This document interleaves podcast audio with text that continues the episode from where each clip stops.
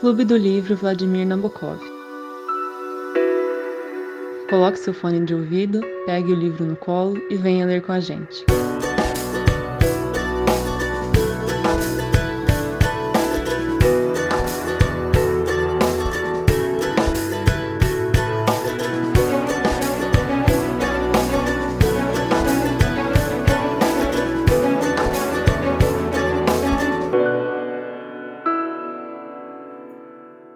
Dia, boa tarde, boa noite.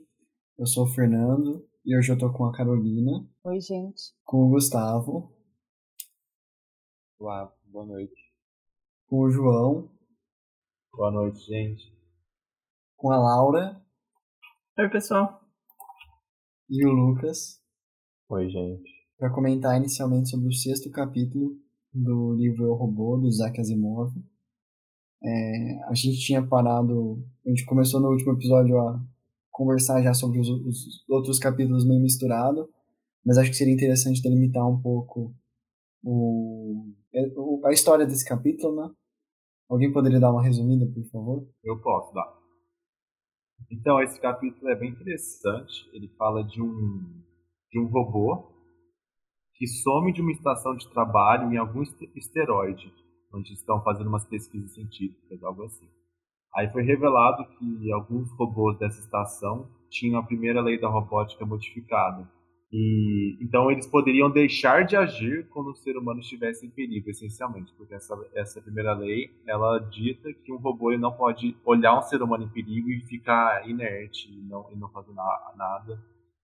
E, então a, a salvação de um humano é primordial. Então eles modificaram essa lei porque os pesquisadores lá desse esteroide, acho que estavam minerando algo, pesquisando algo, eles eram expostos a uma, uma radiação específica, não lembro se era gama, acho que era gama, mas era, era pequenas quantidades e tal. E eles tinham que ficar sendo expostos a essa radiação só que por pequeno, pequeno tempo e não ia causar tanto mal. Mas em tese causa. Então, um robô olhando isso, ele não ia entender que é, um, que é algo que dá para dá para conviver com. Você não ia se morrer por causa disso. E, e a primeira lei dita que qualquer perigo ele tem que ir lá e salvar o humano. Então, por isso que eles, esses pesquisadores ali, conversaram com a US Robots, que é a empresa, onde a Susan Calvin, Calvin trabalha, todos os, os todos os personagens trabalham, para que fizessem um robô com, com a primeira lei modificada. E isso é um segredo, né? Porque é, tem um monte de fundamentalista na, no mundo que quer acabar com os robôs, que acha que isso é uma inovação que não deveria acontecer, que é, um, é problemático. E a única coisa que mantém eles em controle, esses fundamentalistas, é a existência da primeira lei, que eles nunca vão poder fazer mal ao humano. Então, se, se isso for revelado ao público, que um robô pode de fato é, ser inerte ao sofrimento humano, é, isso iria causar grande alvoroço na galáxia inteira. Então, esse um robô desse tipo modificado ele, ele sumiu. E a- a- o capítulo ele vai falar sobre essa história de que a Susan Calvin e o, e o que é um outro, outro, acho que ele é matemático da empresa, para procurar esse robô. E esse robô é interessante porque ele criou ressentimento ao longo do capítulo. E ele se julgou melhor que os humanos.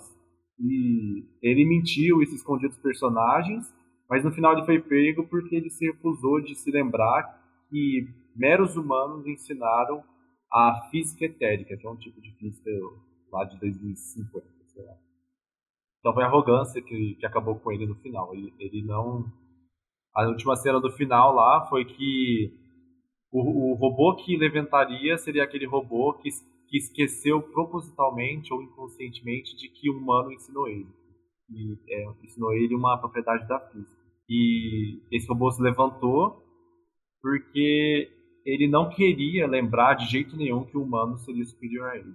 Então, isso que a Susan Calvin pegou esse robô dessa forma, com- na, na arrogância do robô, digamos assim. Acho que alguém tem alguma coisa para complementar. Ah, eu acho que esqueci o mais importante, né? O nome do capítulo. Que chama Um Robozinho Sumido.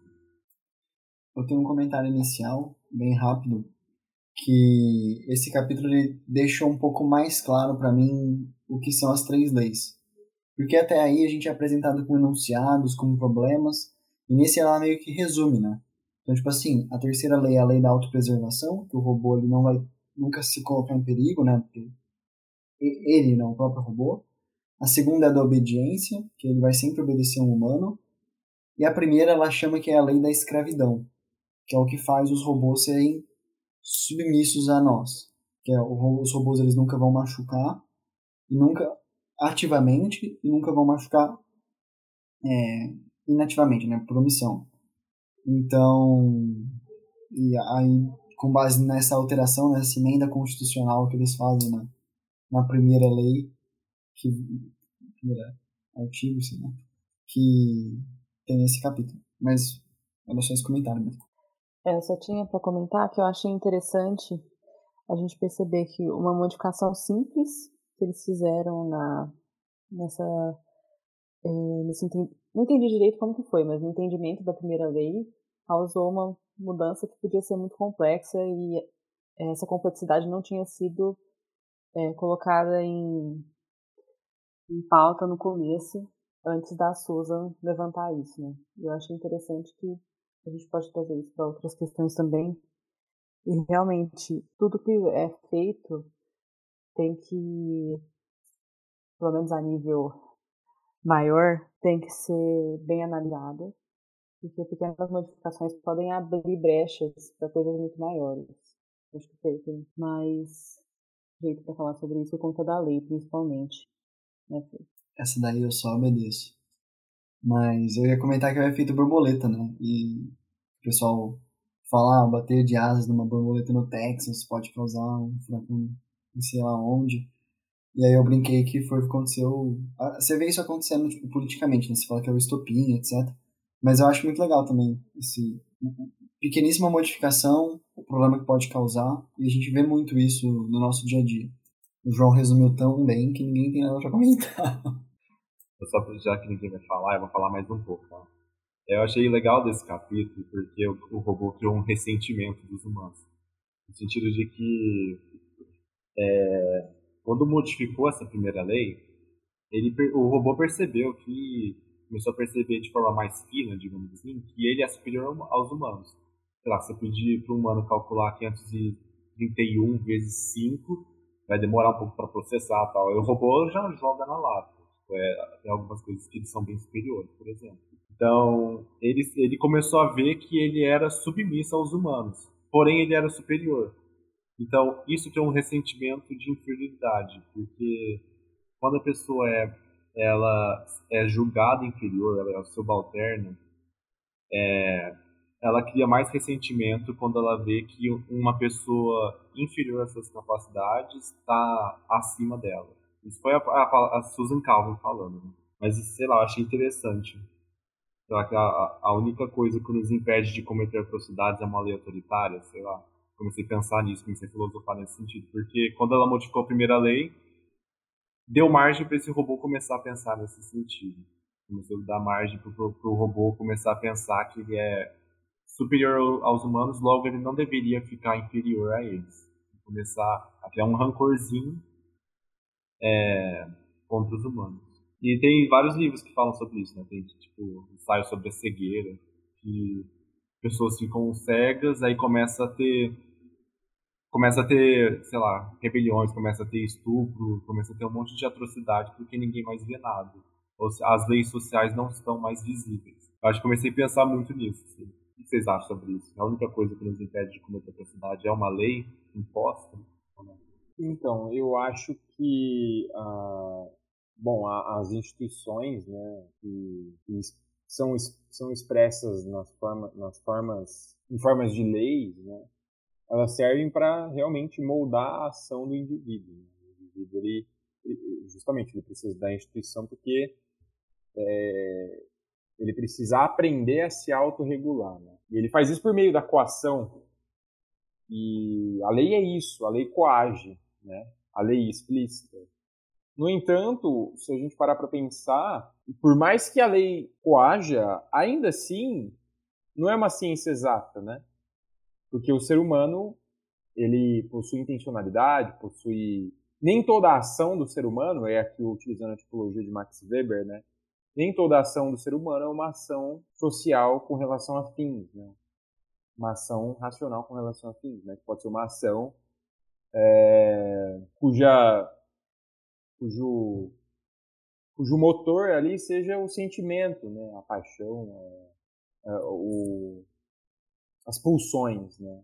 E então eu, eu, eu, eu não acho que uma lei específica ela impeça todas as atrocidades, né? É, mas ela é necessária para moldar a ação do indivíduo, para introduzir essa essa essa autocoação que e depois o ser humano ele se auto-reprime, né?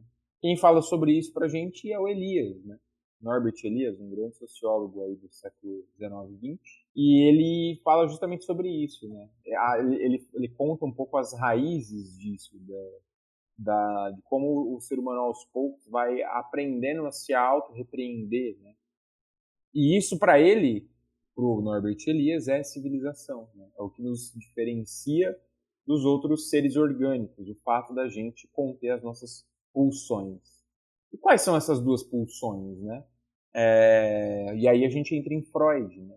Freud nos diz sobre o Thanatos e o Eros, né? O Thanatos é a pulsão é, que é e as duas são elas são muito bem observáveis nos outros animais. É, a pulsão Thanatos, né, que é a pulsão à morte, e o Eros, né, que é a pulsão sexual. E quando a gente se auto-reprime, né? quando a gente internaliza essa autocoação por meio das instituições, por meio das leis, das regras explícitas, né?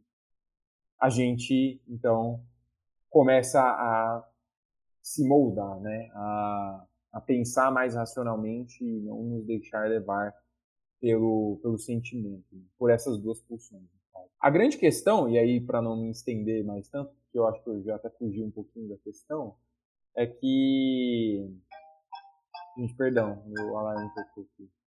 A grande questão é que na natureza nada se cria, nada se perde, tudo se transforma, né? E a energia dessas duas pulsões, né? Ela é canalizada para outros para outros espaços, para outros termos, né? E em ciências sociais, né? Isso a gente observa que essas duas essa energia ela é alocada para o trabalho e para os esportes, né? Algo que está sempre presente na história humana. Então, foi interessante você ter perguntado, né? Eu dei essa viajada, mas é, é essa é, isso é o que eu acho, sabe? Não sei se fez sentido. E sim, achei, eu come, quando começou a falar, forçando a e filosofando, assim, eu comecei a imaginar no Sapiens, aquele livro placa que a gente deu. Ele fala um pouco disso, né? Que, tipo, coletividade imaginada faz ter mais coesão e foi o que permitiu a gente criar uma sociedade tão gigantesca como, como a nossa, que tem, sei lá, um país que tem 300 bilhões de pessoas, é, cada uma desempenhando o seu papel, e isso não seria possível se, se tivesse uma realidade imaginada, é, coletiva. Também tem o cristianismo também, que eu comecei a pensar. Eu acho que o Sapiens também fala disso, do Yuval Noah Harari. Ele fala da da cristianidade, né? E você cria a noção de um inferno que você é punido pós a vida, caso você tenha feito atrocidade, você começa a você começa a, a refletir sobre o que você está fazendo na vida e você é impedido de fazer coisas ruins, teoricamente, né? até certo ponto. Mas é, eu acho que é um problema multidimensional, como tudo. Você pode analisar ele de forma biológica, você pode analisar ele de forma social. É interessante. Eu estava vendo hoje um podcast de um cara que eu gosto muito, de neurociência, que ele chama Robert Sapolsky. Ele é neurocientista em Stanford. E ele fala que, ele falou lá, deu um dado, não sei se é verídico ou não, mas achei interessante que 25% da população carcerária dos Estados Unidos é, tem uma lesão no córtex pré-frontal, que é basicamente a estrutura responsável por você ver se. por você decidir se fazer uma coisa difícil é, sendo que essa coisa difícil é a coisa certa, sei lá, você ter a capacidade de controlar a sua impulsão. Eu acho isso interessante, mas também é, é difícil você fazer um reducionismo só biológico, né?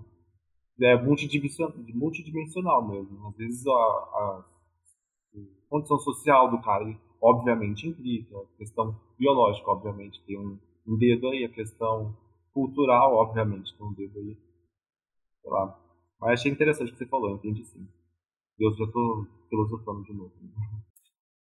Eu ia só fazer um breve comentário, então, talvez o último do capítulo, se ninguém mais quiser falar nada. Mas eu fui mais no sentido do que a Susan fala mesmo. Eu acho que qualquer ser pensante, qualquer ser racional, ele é livre. Porque o pensamento dele é livre. Então, você não vai conseguir é, oprimir essa pessoa, né, fazer com que ela se sujeite sem, entre aspas, mão de ferro. Né? E aí a mão de ferro no robô é você inserir uma leis que ele não pode desobedecer, que está no código fonte dele. É, se você tira, a gente, a gente percebe que ele não vai ser um robô submisso. E no nosso caso é a mesma coisa, né? É, tanto a gente tem essas leis da robótica são tanto as leis formais como as, as leis informais, como coesão social, como instrumentos de força e assim por diante. Então eu acho que a gente não tem é, você falou assim, precisa de uma lei autoritária e tal, eu acho que não precisa de uma lei dessa forma. Mas existem outras formas talvez mais sutis que fazem com que a gente não seja completamente livre. Porque, beleza, ah, eu. Sei lá, se eu, se eu não. Enfim, a gente consegue pensar em diversos exemplos. Ah, não posso sair pela rua porque tem o Estado, não vai deixar tentando violento ao pudor. Ah, eu, eu quero deixar de ir pra escola. Se deixar de ir pra escola é, e você quiser tomar ao contrário, né? Não quero tomar vacina, mas, mas quero ir pra escola. Ó, se você deixar de tomar vacina, você não vai poder ir pra escola. Então, assim, nossa liberdade ela é limitada pelo, no caso, pelo coletivo, né? Na sociedade que a gente vive. Então, enfim, eu fui mais por esse caminho. Talvez um pouco mais simplista. Posso. Alguém tem algum comentário? Porque aí já entrou mais na minha praia, né? Eu não consigo me conter. É... Mas, então, aí a gente entra eu, eu, teria, eu tenho dois comentários para fazer, né? Talvez eu me estenda um pouquinho mais, peço desculpa já de antemão. O primeiro é em relação à, à questão da, do, dessa coletividade pensada, né? E, e, o segundo vai em relação a essa questão da liberdade do Freire. Eu acho que eu vou começar pelo segundo, né? Porque quando a gente fala essa concepção, né, de liberdade enquanto você poder fazer tudo, é uma concepção de liberdade negativa, né? É, entre outros autores que tematizam isso, o Isaiah Berlin ele fala sobre essa questão, né? E o que, que é liberdade negativa? É a ausência de interferência. Então você pode fazer tudo o que você quiser. No entanto, é, existe, existe a categoria liberdade que está nas antípodas dessa, que é a liberdade positiva, né? Que é aquela que tem que se conformar é, com com a média da coletividade. Né?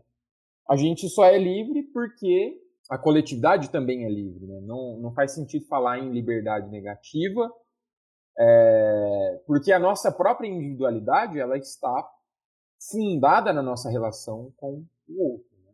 Então eu sou livre na medida em que o outro é livre. Se o outro não é livre, também não sou livre. Né? É, essa é a questão da é, da liberdade positiva e da liberdade negativa. E usando aqui o pensamento do Isaiah Berlin, para ele lei é interferência.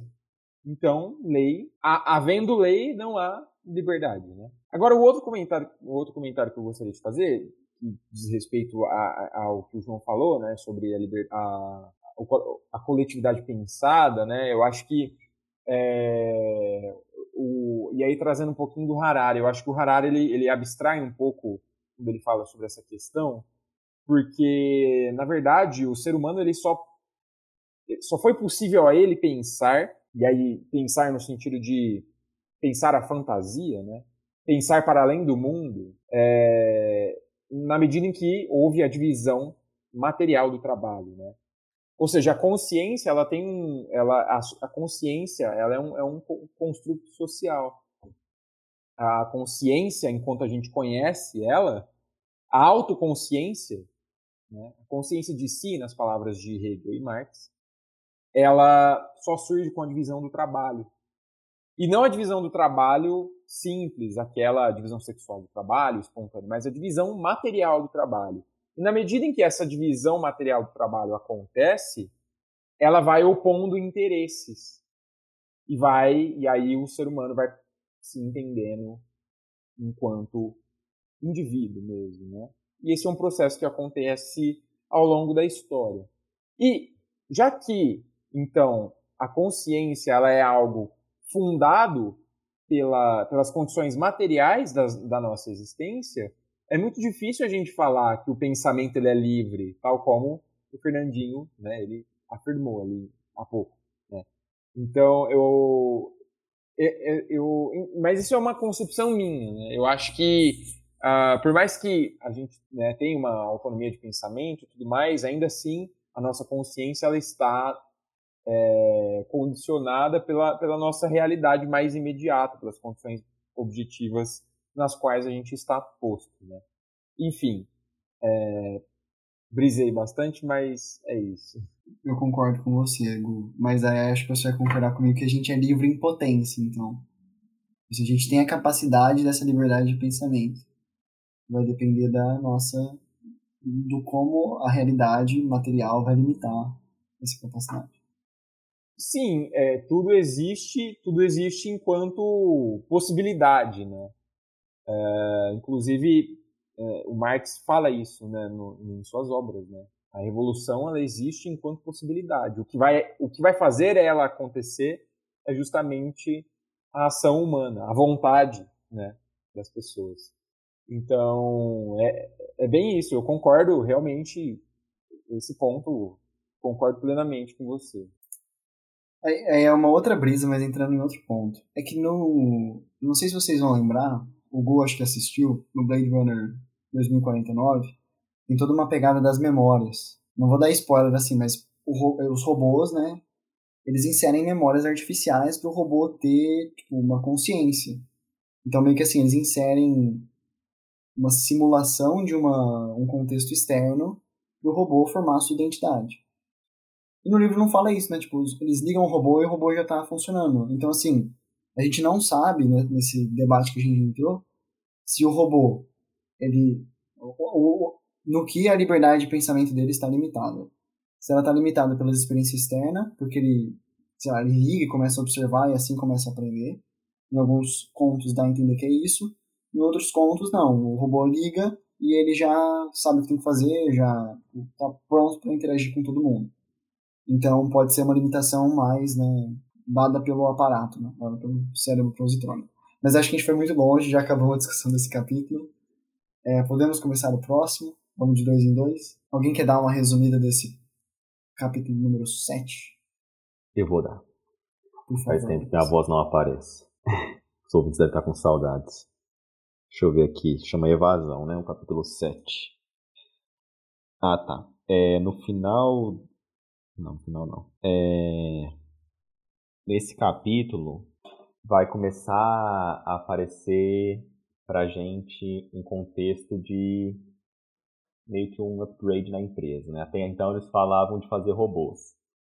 E agora eles querem fazer é, a viagem interplanetária, né? Então expandir aí os domínios que é, a empresa tem além da Terra, né?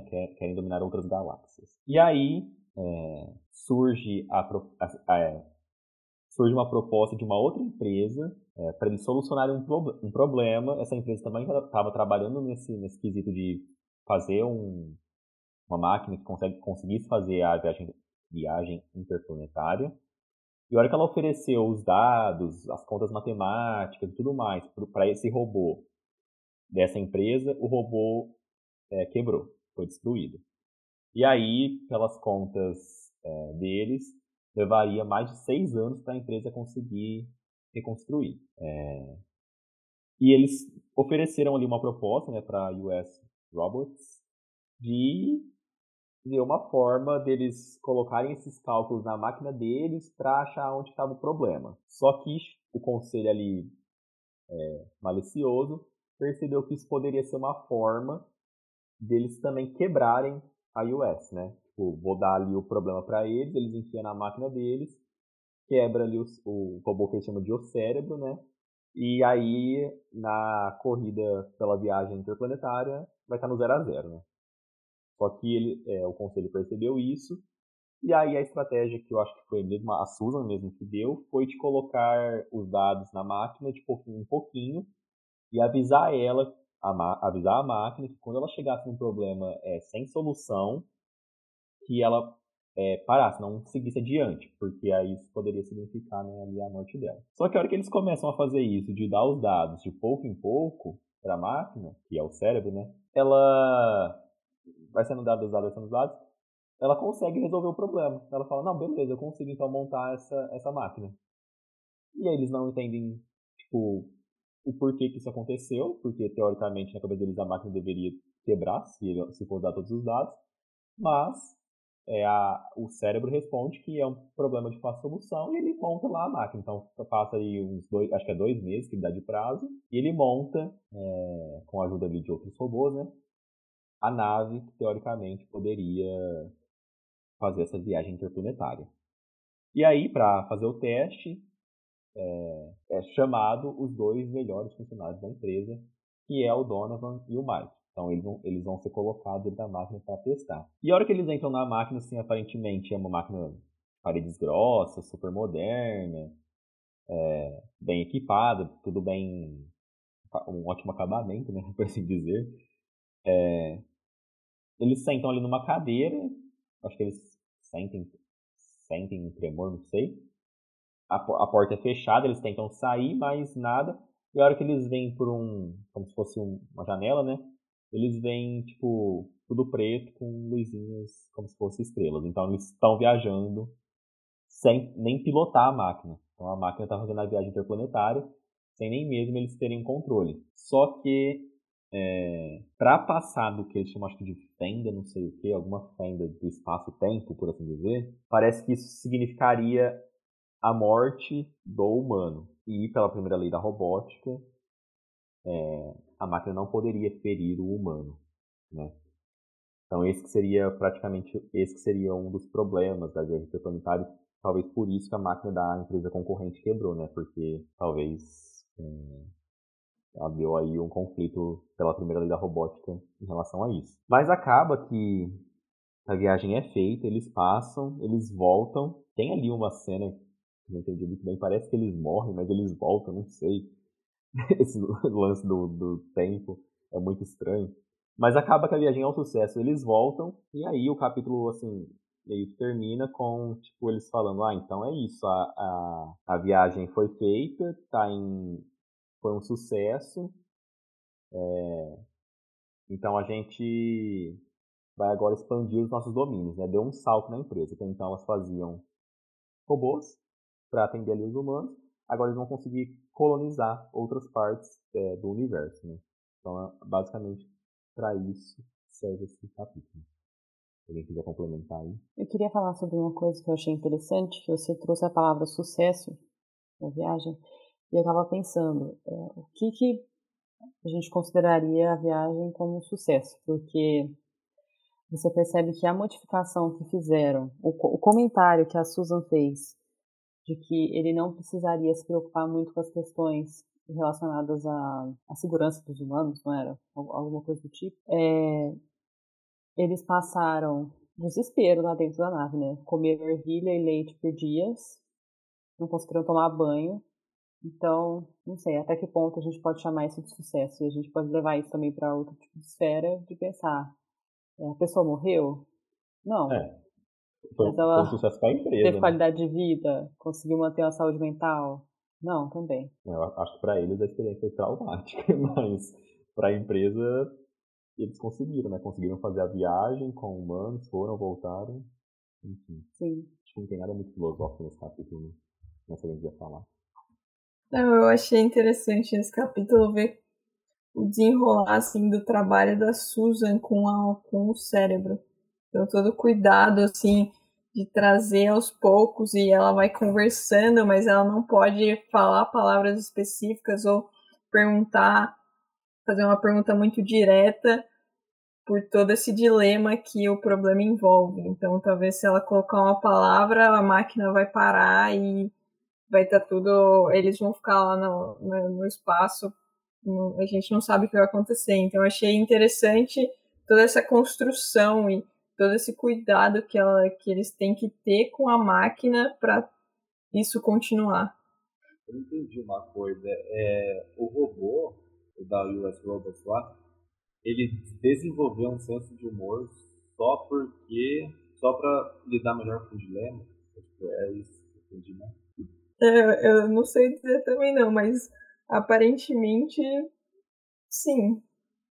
Ele tem, tem até uma, algumas palavras assim que eles falam, ah, disse ele com, sei lá, com a voz de sarcasmo, assim, o robô realmente tem esse senso de humor envolvido. E tipo, ah não, fala que, ah, fique tranquilo, eu tô cuidando deles lá no, no, nessa viagem interespacial, mas tem todo esse. Acho que nas palavras que ele coloca assim no texto, acho que dá para perceber esse senso de humor que o robô adquiriu. Então, eu acho que até a Susan Calvin fala isso no final. Né? Mas sei lá, eu achei. Eu não, não, não consegui explicar assim, por que ele ia criar um senso de humor por causa disso. Mas, mas enfim, eu achei interessante essa parte. Mais algum comentário sobre esse capítulo? Eu acho que não.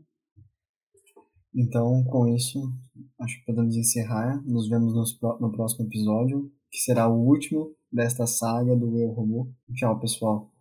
Tchau, gente. Tchau, pessoal. Boa noite, gente. Até mais. Tchau, tchau. Boa noite. Tchau, gente.